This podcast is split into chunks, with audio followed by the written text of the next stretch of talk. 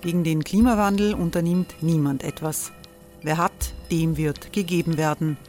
Und Frauen verdienen weniger. War ja immer schon so. Man ärgert sich und macht weiter. Was aber, wenn nicht? Wir haben eine Idee. Die Falter Arena macht die Bühne frei für Menschen und Projekte, die das Land verändern. Mein Name ist Eva Konzett. Ich leite das Politikressort im Falter. Und am Sonntag, den 26. Mai, veranstalten wir im Wiener Stadtsaal die nächste Falter Arena. Mit dabei unter anderem der ehemalige Politiker und Neosänger Matthias Strolz, Theresa Imre von Markter, Sonja Jöchtel von Love Politics oder Kari Ochsner von Ochsner Wärmepumpen. Machen statt jammern. Wir schauen uns an, wie das funktionieren kann. Kommen auch Sie vorbei. Alle Informationen und Tickets finden Sie unter falter.at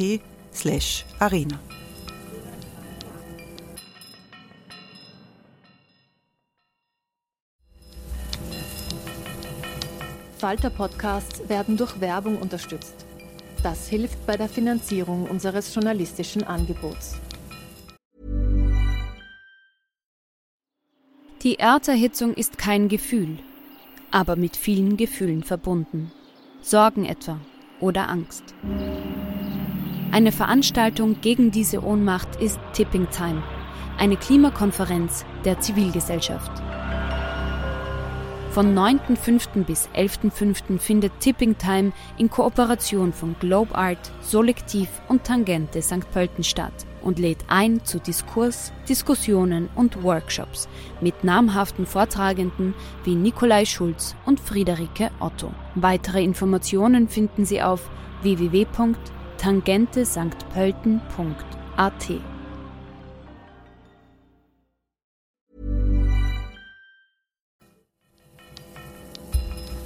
Falter Radio, der Podcast mit Raimund Löw.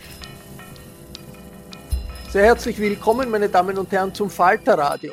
Heißt es jetzt endgültig auf zur Festung Europa angesichts der neuen Vorschläge der EU-Kommission für einen Migrationspakt der EU-Mitgliedstaaten. Darüber wollen wir heute sprechen. Es ist ja seit langem eines der großen heißen Eisen in der Europäischen Union, die Migrationspolitik.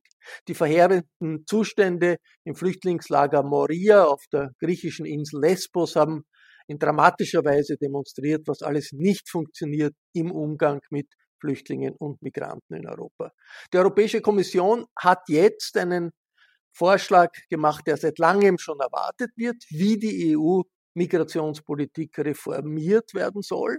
Das Problem war ja bisher, dass nach den geltenden sogenannten Dublin-Regeln bei Einreise in die EU genau die Länder zuständig sind, in denen die Migranten das erste Mal EU-Boden betreten. Also vor allem die Länder mit Außengrenzen, Griechenland, Italien oder Spanien. Die meisten Zuwanderer wollen aber sehr oft in die Nordstaaten, vor allem nach Deutschland und Skandinavien, auch Großbritannien ist ein beliebtes Ziel, obwohl die Briten ja jetzt von den EU-Verhandlungen nicht mehr tangiert sind angesichts des Brexit. Eine Aufteilung von Migranten und Flüchtlingen auf alle EU-Staaten, wie das eigentlich vor ein paar Jahren beschlossen wurde, funktioniert nicht.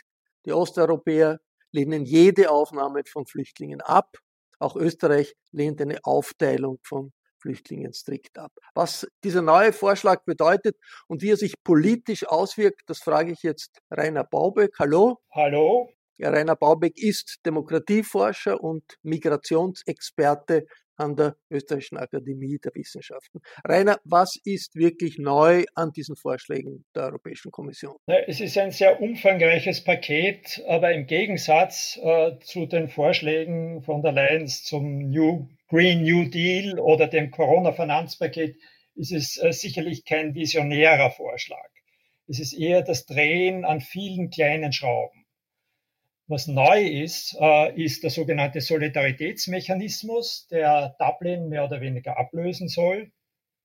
Es sind die Abschiebepatenschaften und es sind die Vorprüfungszentren, wenn man das so äh, übersetzen kann. Was würd, würde sich ändern, wenn dieser Vorschlag durchgeht für Flüchtlinge, sagen wir, die äh, an, ein, an, einer, an, einer, Insel in der Ägäis landen oder in Lampedusa landen, in Italien. Was, die kommen jetzt in ein italienisches Asylsystem oder ein griechisches Asylsystem. Was würde sich ändern, wenn dieser Vorschlag der Kommission durchgeht? Die Idee ist, dass es in Zukunft äh, für Leute, die irregulär einreisen, was ja bei den meisten Asylsuchenden übers Mittelmeer kommen der Fall ist, dass die zunächst eben in äh, neue Zentren geschafft werden, diese, wo eine Vorprüfung stattfindet. Da wird untersucht, äh, äh welche Identität sie haben. Äh, da wird ihre Gesundheit überprüft, jetzt natürlich in der Pandemie. Da werden Sicherheitsrisiken überprüft und es wird dann schon entschieden, haben die überhaupt eine Chance auf ein Asylverfahren und eine mögliche Anerkennung. Und das wird vor allem daran liegen, aus welchen Ländern die kommen, soweit man das feststellen kann. Das Neue gegenüber dem jetzigen Zustand ist, dass diese Zentren aus, rechtlich außerhalb des EU-Territoriums liegen sollen. Äh, interessanterweise ist keineswegs klar, wo das sein soll. Sind das dann Drittstaaten auf dem Balkan, wie etwa Albanien oder Kosovo? Äh, oder sind das doch wieder griechische Inseln, in denen diese Lager sozusagen für extraterritorial, äh, als extraterritoriale Zonen konstruiert werden? Aber der Punkt ist, man will verhindern, dass diese Menschen EU-Territorium äh, betreten können und dann dort, was ja völkerrechtlich äh, zwingend so notwendig wäre, einen Asylantrag stellen können, der dann auch dort geprüft werden muss. Äh, die Vorprüfung soll, das ist zumindest der Plan, möglichst rasch stattfinden, so einem Zeitraum von fünf bis längstens acht Monaten. Das könnte sich als frommer Wunsch herausstellen. Aber die Idee ist, wenn bei der Vorabprüfung äh, entschieden wird, dass äh, dieser Mensch keinen, keine Aussicht auf Asyl hat, äh, dann soll es eben zu einer möglichst raschen Rückschiebung kommen. Und für die Rückschiebung sind dann nicht mehr nur die jeweiligen Erstaufnahmeländer zuständig, also Griechenland, weil das Lesbos ist, äh, sondern äh, auch andere EU-Staaten, die können dann sogenannte Abschiebepatenschaften übernehmen, wo sie zunächst einmal das Land, wo dieses Lager sich befindet, finanziell, logistisch vielleicht auch mit personellem Einsatz äh, unterstützen. Und wenn es nicht gelingt, innerhalb von acht Monaten diese Person tatsächlich abzuschieben, dann wird der Patenstaat für die, für die Person verantwortlich und muss sie sozusagen übernehmen, auch in das eigene Territorium und dann weiter versuchen, von dort aus die Abschiebung durchzuführen. Wenn das nicht geht, weil äh, die Person einfach nicht abschiebbar ist, entweder weil äh, aus Non-Refoulement-Gründen, weil ihr schwere Menschenrechtsverletzungen drohen, wenn sie zurückgeschickt wird, oder weil der Herkunftsstaat einfach nicht anerkennt, dass er diese Person als Staatsbürger zurücknehmen muss, dann werden die Leute dann wohl äh, auch humanitäre Bleiberechte bekommen müssen in den Staaten, die diese Abschiebepatenschaften übernommen haben. Patenschaft, das ist ja ein Begriff, der in der Entwicklungshilfe immer wieder äh, von karitativen Organisationen eingebracht wird. Da zahlt man ein und kümmert sich dann um, um jemand. Wenn ich das richtig verstehe, diese Abschiebepatenschaft, das ist das, das deutsche Ausdruck auf, auf Englisch. Sponsorship. Sondern Sponsorship. Sponsorship. Return Sponsorships. Ja? Also ein anderer Staat sponsert die Abschiebung einer Person. Ja? Äh, das ist die Idee dahinter. Das ist keineswegs eine Patenschaft für die Flüchtlinge. Also das ist wirklich ein, äh, ein fast Orwellscher Begriff. Das kann man so sagen. Wenn da von Patenschaften die Rede ist, wird dazu fallen einen natürlich die Flüchtlingspatenschaften ein, die Privatpersonen und NGOs auch in Österreich in großer Zahl übernommen haben. Das Gegenteil ist hier beabsichtigt.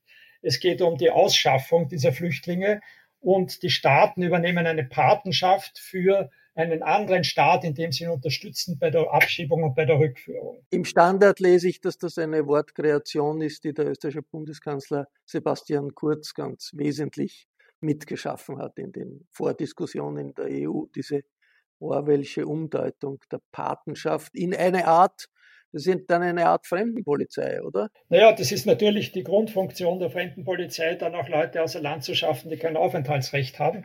Und das wird jetzt sozusagen nicht mehr nur im eigenen Land praktiziert, sondern auch außerhalb des eigenen Territoriums im Auftrag der EU. Aber das Perverse dabei ist im Grunde genommen, dass äh, man das als einen Beitrag für die äh, EU-Flüchtlingspolitik äh, sieht. Also früher bis jetzt äh, ist darüber diskutiert worden, dass Solidarität zwischen den EU-Staaten hergestellt werden muss bei der Aufteilung von Flüchtlingen, also bei der Verantwortung für den Flüchtlingsschutz im weitesten Sinn, wobei die Staaten halt entweder Menschen aufnehmen können oder wenigstens finanzielle Hilfeleistungen bieten können, damit andere Staaten diese Menschen aufnehmen und dass die dort auch integriert werden können. Jetzt erweitert man diesen Begriff der Solidarität, äh, indem man sagt, ja, die Staaten können ja auch beitragen, indem sie helfen abzuschieben. Auch das ist eine Verantwortung, eine Last für einen Staat, wenn er zuständig ist für die Abschiebung von Personen. Und auch diese Verantwortung kann man zwischen der EU aufteilen äh, zwischen den EU-Mitgliedstaaten aufteilen. Also das ist, eine, äh, die, das ist die, der Grundgedanke dieses neuen Solidaritätsmechanismus. Politisch steckt dahinter äh, die Vorstellung, dass äh, die Mitgliedstaaten halt ganz tief gespalten sind in dieser Frage, äh, in eine Koalition der Willigen, die grundsätzlich bereit ist, bei Flüchtlingsströmen auch äh, Menschen aufzunehmen, und eine Koalition der Unwilligen, die sagt, keine einziger soll aufgenommen werden. Und die so, sogenannte fast salomonische Lösung, die wahrscheinlich keine sein wird, ist, jeder darf das machen, was er selbst gerne machen will. Die einen dürfen Flüchtlinge aufnehmen. Sie kriegen dafür in Zukunft sogar eine gewisse finanzielle Unterstützung von 10.000 Euro pro Kopf. Und die anderen dürfen Flüchtlinge abschieben, auch im Auftrag der EU und sozusagen als Hilfe für die äh, überforderten Erstaufnahmeländer wie äh, Griechenland äh, und Italien. Also wenn das durchgeht und es gibt diese Institution der Abschiebepatenschaften und sagen wir, die österreichische Bundesregierung sagt, okay, wir werden Abschiebepaten von ein paar hundert Personen auf Lesbos oder, oder, oder in, in Italien. Was tun die dann genau? Ist, dann, ist es dann so, dass österreichische Fremdenpolizei dort in das Flüchtlingslager fährt, die registriert, die bewacht, die Leute versorgt auch? Oder was ist dann die tatsächliche Rolle dieser Abschiebepaten? Das kann man zum jetzigen Zeitpunkt noch nicht wirklich aus den Dokumenten herauslesen. Also es ist nur die Rede von Unterstützung für die Erstaufnahmeländer. Die Erstaufnahmeländer haben grundsätzlich nach wie vor die Verpflichtung, die Registrierung durchzuführen, beziehungsweise in diesen Zentren wird Registrierung durchgeführt. Das kann dann möglicherweise auch mit logistischer Unterstützung direkt von der EU sein, von äh, EU-Asylbehörden. Aber äh, danach äh, sollen eben diese Abschiebepatenländer durchaus präsent sein äh, und Unterstützung leisten, dass innerhalb dieser Frist von acht Monaten die abgelehnten Asylanträge dann tatsächlich in Rückschiebungen enden. Ja? Das ist die Idee. Und ich glaube, es wird ihnen weitgehend überlassen bleiben, wie sie das machen. Äh, für mich ist aber auch die zweite Frage, wie kann denn das überhaupt erzwungen werden, dass genügend Staaten sich daran beteiligen? Wird es nicht nach wie vor das Problem geben, das scheint mir völlig ungelöst, dass Abschiebungen nicht stattfinden aus Non-Refoulement-Gründen und vor allem, weil die Herkunftsländer nicht bereit sind, die Leute zurückzunehmen. Also da sehe ich überhaupt keinen neuen Ansatz.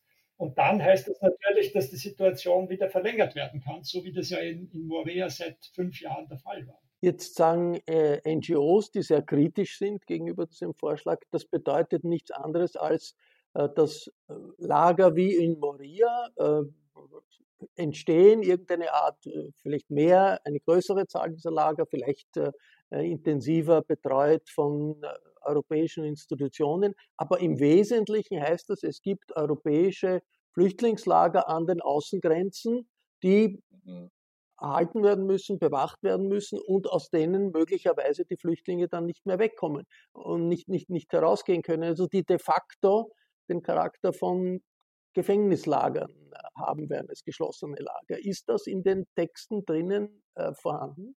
Äh, die Leute, die dort bleiben werden, für die stellt sich die Situation tatsächlich so dar. Ja? Das ist auch beabsichtigt. Also es soll möglichst früh unterschieden werden zwischen jenen, die abgeschoben werden können und müssen und anderen Personen, die dann ein Asylverfahren bekommen oder für die, das ist ja auch eine Möglichkeit, andere Staaten bereit sind, das Asylverfahren zu übernehmen. Also da bei diesem letzteren Punkt gibt es einige Vorschläge, die ich äh, positiv finde. Äh, es soll ein, stärkere ein stärkeres Anknüpfen geben an äh, die Bindungen, die Flüchtlinge schon haben können zu einem anderen Aufnahmeland als dem Erstankunftsstaat. Zum Beispiel, weil Familienangehörige dort schon leben oder weil der Staat vielleicht ein Visum ausgestellt hat für die Person oder weil sogar irgendein ein Ausbildungsdiplom vorliegt, äh, das mit in diesem Staat anerkannt wird. Und dann wird dieser Staat zuständig für die Person und bleibt dann nicht in den Lagern. Es wird aber eine große Zahl geben, für die alles das nicht zutrifft. Die haben keine Anknüpfung an einen anderen äh, äh Zielstaat. Äh, die sind nicht rückschiebbar.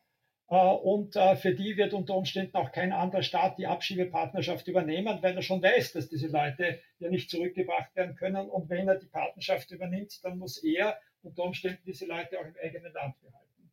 Das heißt, hier befürchtet, dass wieder eine Situation entsteht von äh, lange verschleppten und verzögerten Verfahren, in denen Menschen in einer hoffnungslosen Situation in diesen Zentren ihr Leben verbringen müssen.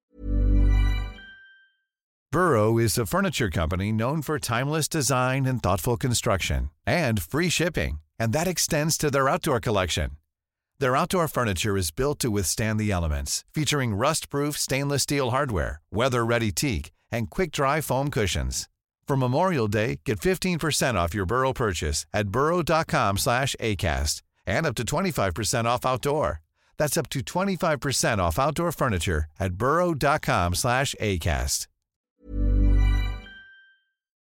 Der Vorschlag der Kommission ist natürlich als schon im Vornherein als Kompromiss gedacht. Das, was dann herauskommt, wird noch einmal ein Kompromiss aufgrund der großen Meinungsverschiedenheiten in, unter den EU-Staaten, doch der unterschiedlichen Interessen von Staaten, die an der Außengrenze sind und Staaten, die nicht an der Außengrenze sind. Aber gibt es auch sozusagen aus, aus, aus der Sicht des Demokratieforschers Bauböck auch positive Zeichen, wo man sagt, ja, da ist ein Ansatz, der in die richtige Richtung geht. Du hast schon den einen erwähnt, dass es die Möglichkeit gibt, die jetzt nicht festgehalten ist, dass äh, Personen in andere EU-Länder kommen, wo sie Verbindungen haben und, und dort dann offensichtlich ihr Asylverfahren äh, absolvieren können, oder? Ja, das gibt es ansatzweise jetzt auch schon, aber das soll verstärkt werden. Also die, der Grundgedanke, der positive Grundgedanke ist, Dublin ist gescheitert. Das Dublin-System war fatal, äh, weil es in der EU gar nicht funktionieren kann. Die EU ist ein Raum mit offenen Binnengrenzen, wenn wir nicht gerade eine Pandemie oder eine sogenannte Flüchtlingskrise haben. Äh, und wenn ein Flüchtender äh, e, einen EU-Staat betritt, dann betritt er europäisches Territorium und kann sozusagen in ein anderes Zielland gehen, beziehungsweise die Erstaufnahmestaaten haben jede Menge Anreize, diese Leute auch auf den Weg zu schicken in andere Zielländer, damit sie diese äh, Bürde loswerden. Das war die, die Fehlkonstruktion des Dublin-Systems, das aber gerade natürlich von den Staaten wie Österreich und den Visegrad-Staaten, die eben nicht an diesen Außengrenzen liegen, heftig verteidigt worden ist. Jetzt ist das Dublin-System wird sozusagen scheibchenweise reduziert, aber der Kern bleibt noch immer übrig. Es wird Leute geben, die sozusagen in diesem System stecken bleiben, weil kein anderer Staat sich für sie zuständig erklärt und weil sie nicht zurückgebracht werden können in den Herkunftsstaat. Äh, und das ist die Moria-Situation. Meine Vermutung ist, dass die positiven Zeichen, da gibt es auch noch andere, wie zum Beispiel einen Vorschlag, aber eben keine Verordnung oder Direktive für äh, andere äh, Pfade für die Aufnahme von internationalen Schutzsuchenden, nämlich humanitäres Asyl oder Resettlement. Das heißt, dass man die Leute direkt aus den Herkunftsregionen nach Europa bringt. Äh, und ihnen den Weg sozusagen äh, über die Schlepperrouten übers Mittelmeer sparen. Das wird als Möglichkeit festgeschrieben. Das, das, ist, das wird als Möglichkeit äh, angedacht. Es gibt auch Empfehlungen der Kommission dazu. Aber das sind die unverbindlichen Teile. Das sind sozusagen die Wunschvorstellungen. Natürlich betont die Kommission auch immer, alles muss menschenrechtskonform äh, zugehen. Wir respektieren alle die Flüchtlingskonvention. Wer, äh, das Recht auf Asyl wird nicht in Frage gestellt. Die Asylverfahren werden nach wie vor fair äh, äh, stattfinden. Aber dieses Vorabprüfungsverfahren und die Abschiebepartnerschaften sind natürlich Mechanismen, die den Zugang zum Asyl erschweren sollen. Das ist sozusagen der Kern des Vorschlags. Und wenn ich mir jetzt überlege, was passiert, wenn das verhandelt wird im Parlament äh, und äh, im Rat, dann wissen wir ja schon, es gibt einen Konsens bei einem einzigen Punkt, das ist verstärkter Schutz der Außengrenzen. Das bestreitet ja niemand, das wollen ja auch alle aber es gibt einen totalen Dissens in der Frage, wie offen muss Europa sein für geflüchtete Personen äh, und wie soll das Asylverfahren abgewickelt werden. Äh, und da gibt es eben äh, keine Einigkeit zwischen den Staaten. Das heißt, wenn sich's bewegt, wenn der Vorschlag verändert wird, dann wird es eher in die restriktivere Richtung gehen. Dann werden wahrscheinlich bestimmte Vorschläge der Kommission dann noch herausgenommen werden Ich denke zum Beispiel an einen Punkt, der auch drinnen steht, dass im Fall einer großen Krise, also sozusagen Wiederholung von 2015 ist das Szenario, auch eine Zwangssolidarität eingeführt werden kann. Das heißt, dass dann die Beteiligung an diesen Abschiebepartnerschaften oder auch den Aufnahme- äh, und Verteilungsverfahren nicht mehr freiwillig ist, sondern wiederum äh, zwangsweise von der EU exekutiert werden kann. Und das ist 2015, 16 gescheitert. Und da, glaube ich, werden sich die Mitgliedstaaten wieder wehren, dass das überhaupt nur angedacht wird. Wäre meine Vermutung, dass solche Elemente äh, wieder in der Versenkung verschwinden und dass sozusagen der härtere Kern äh, äh, in diesem Vorschlag übrig bleibt, der alle, äh, der im Grunde genommen bedeutet, äh, Europa wird noch einmal dichter für die Flüchtenden. Ist das die politische Haupt Hauptrichtung, durch Abschreckung Europa mehr zur Festung zu machen? Ja, dazu muss man sagen, also diese Vorschläge äh, operieren sozusagen zumindest im Diskurs, in, in, der Wortwahl nicht mit Abschreckung, aber die Abschreckung gibt gibt es real. Also wir haben die Bilder gesehen, erst gestern, wie griechische äh, äh, Grenzschutzbeamten Flüchtende in Schlauchboote setzen und zurückschieben in die türkischen Gewässer, damit die dort von der türkischen Küstenwache aufgegriffen werden. Wir wissen, dass Italien Abschreckungspolitik der schlimmsten Sorte betrieben hat, weil sie kooperiert haben mit der libyschen Küstenwache und die Leute denen übergeben haben, die wieder zurückgebracht worden sind in die, in die libyschen Folterlager. Also hier passieren Menschenrechtsverletzungen in ungeheurem Maße und äh, die EU schaut weg. Sie werden weder gedeckt noch bestraft. Das ist sozusagen etwas, was nicht sein darf und worüber man nicht redet. Ja? Aber ich sehe auch nicht, was man dagegen beabsichtigt zu tun. Ist das ein Vorschlag, wo man sagt, angesichts der politischen Realitäten in Europa arbeiten wir auf der Grundlage und, und hoffen, dass das ein Kompromiss ist, der äh, generell die Situation verbessert? Oder ist das ein Vorschlag, von dem man sagen muss, na, das geht in eine unrealistische Richtung von Festung Europa? Ich bin Gott sei Dank kein Politiker, der dann am Schluss entscheiden muss, stimme ich jetzt dafür oder dagegen. Ich werde das als äh, akademischer Forscher jetzt auch nicht tun. Aber ich würde äh, vor allem darauf insistieren, dass wenn man eine realistische äh, Politik für Europa äh, in der Frage von Migration und Asyl machen will, dann muss man zwei Elemente in den Vordergrund stellen, die jetzt bewusst in den Hintergrund gestellt werden. Das ist erstens die Kooperation mit den Herkunftsstaaten. Die braucht man ja auch für die äh, äh effektiven Rückschiebungen von denen, die keinen Asylanspruch haben. Man braucht sie aber vor allem dann, wenn man äh, in den äh, Herkunftsstaaten oder auch in Transitstaaten äh, den Leuten eine Chance bieten möchte, äh, zu bleiben, wenn sie denn bleiben können. Dazu müsste viel massiver investiert werden. Das EU-Türkei-Abkommen hatte ja diesen Sinn. Ja? man hat es einfach auslaufen lassen und, und sozusagen keine neue Alternative dazu entwickelt. Und zweitens gibt es äh, nicht nur Geflüchtete auf diesen Routen, auch das wissen wir, sondern es gibt natürlich auch Menschen, die tatsächlich keinen Anspruch auf Asyl haben aber die nach Europa kommen, weil, das, weil sie darin ihre einzige und größte Chance sehen, um ihr eigenes Leben zu verbessern. Und da geht es vor allem um Flüchtlingsströme aus Afrika. Und wenn man verhindert, also um Migrationsströme aus Afrika, und wenn man die reduzieren will, dann kann man nicht nur auf Abschreckung setzen, weil diese Menschen sind bereits sehr, sehr viel zu riskieren, auch das eigene Leben, um nach Europa zu kommen, sondern dann muss man alternative Kanäle anbieten dann muss es Migrationsrouten nach Europa geben, wo es für den Einzelnen sinnvoll ist, sich zu überlegen, investiere ich mein Geld, und das ist sehr viel Geld, in Schlepper, die mich auf sehr riskanten Routen ins Mittelmeer bringen, oder bewerbe ich mich in einem regulären Verfahren für eine vielleicht nur temporäre Aufnahme in Europa, äh, wo ich eine Ausbildung bekomme, wo ich ein Einkommen habe, wo auch in gewisser Weise mein Ansehen im Herkunftsland steigt und wo ich wieder zurückkehren kann und dann dort in einer besseren sozialen Situation bin als davor.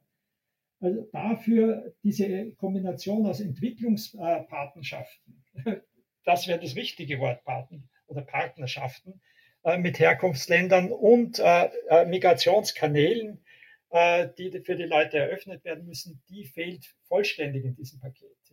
Also dazu gibt es keine neuen Ansätze und auch keine Bereitschaft. Und solange Europa nur sagt, wir versuchen die unerwünschte Migration von Flüchtenden abzuwehren, aber wir lassen die ja auch in Europa äh, nützliche und äh, erwünschte Migration äh, von ökonomischen Migranten überhaupt nicht zu, solange wird es keine Lösung für die Probleme geben. Danke, Rainer Bauböck. Sehr gerne. Das war eine erste Einschätzung des neuen EU-Migrationspaktes, den die Europäische Kommission vorschlägt und dem letztlich alle Regierungskoalitionen irgendwie, zu dem sie sich verhalten werden müssen. Auch die türkis-grüne Regierungskoalition in Wien wird entscheiden müssen, sind wir dafür, sind wir dagegen. Die Europaabgeordneten werden zustimmen müssen oder ablehnen müssen, wenn aus diesem Vorschlag tatsächliche EU-Politik werden soll. Ich verabschiede mich von allen, die uns auf UKW hören, im Freirat Tirol und auf Radio Agora in Kärnten. Aktuelle Kontroversen, natürlich auch zur Flüchtlingspolitik, finden Sie im Falter jede Woche. Daher an dieser Stelle wie immer der Hinweis, ein Abonnement des Falter können Sie im Internet ganz leicht bestellen, wenn Sie noch keines haben, über die Internetadresse abo.falter.at. Ursula Winterauer hat die Signation gestaltet, Anna Goldenberg betreut die Falter Audiotechnik. Ich verabschiede mich bis zur nächsten Folge.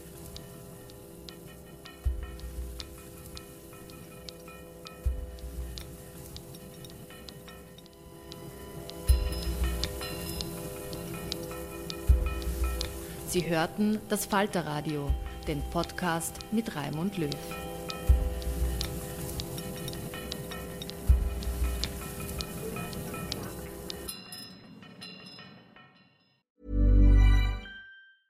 A lot can happen in the next three years. Like a chatbot may be your new best friend. But what won't change? Needing health insurance. United Healthcare Tri Term Medical Plans are available for these changing times Underwritten by Golden Rule Insurance Company, they offer budget-friendly, flexible coverage for people who are in between jobs or missed open enrollment. The plans last nearly three years in some states, with access to a nationwide network of doctors and hospitals. So for whatever tomorrow brings, United Healthcare Tri-Term Medical Plans may be for you. Learn more at uh1.com. Even when we're on a budget, we still deserve nice things. Quince is a place to scoop up stunning high-end goods for 50 to 80% less than similar brands. They have buttery soft cashmere sweaters starting at $50, luxurious Italian leather bags, and so much more. Plus, Quince only works with factories that use safe, ethical, and responsible manufacturing. Get the high-end goods you'll love without the high price tag with Quince. Go to quince.com/style for free shipping and 365-day returns.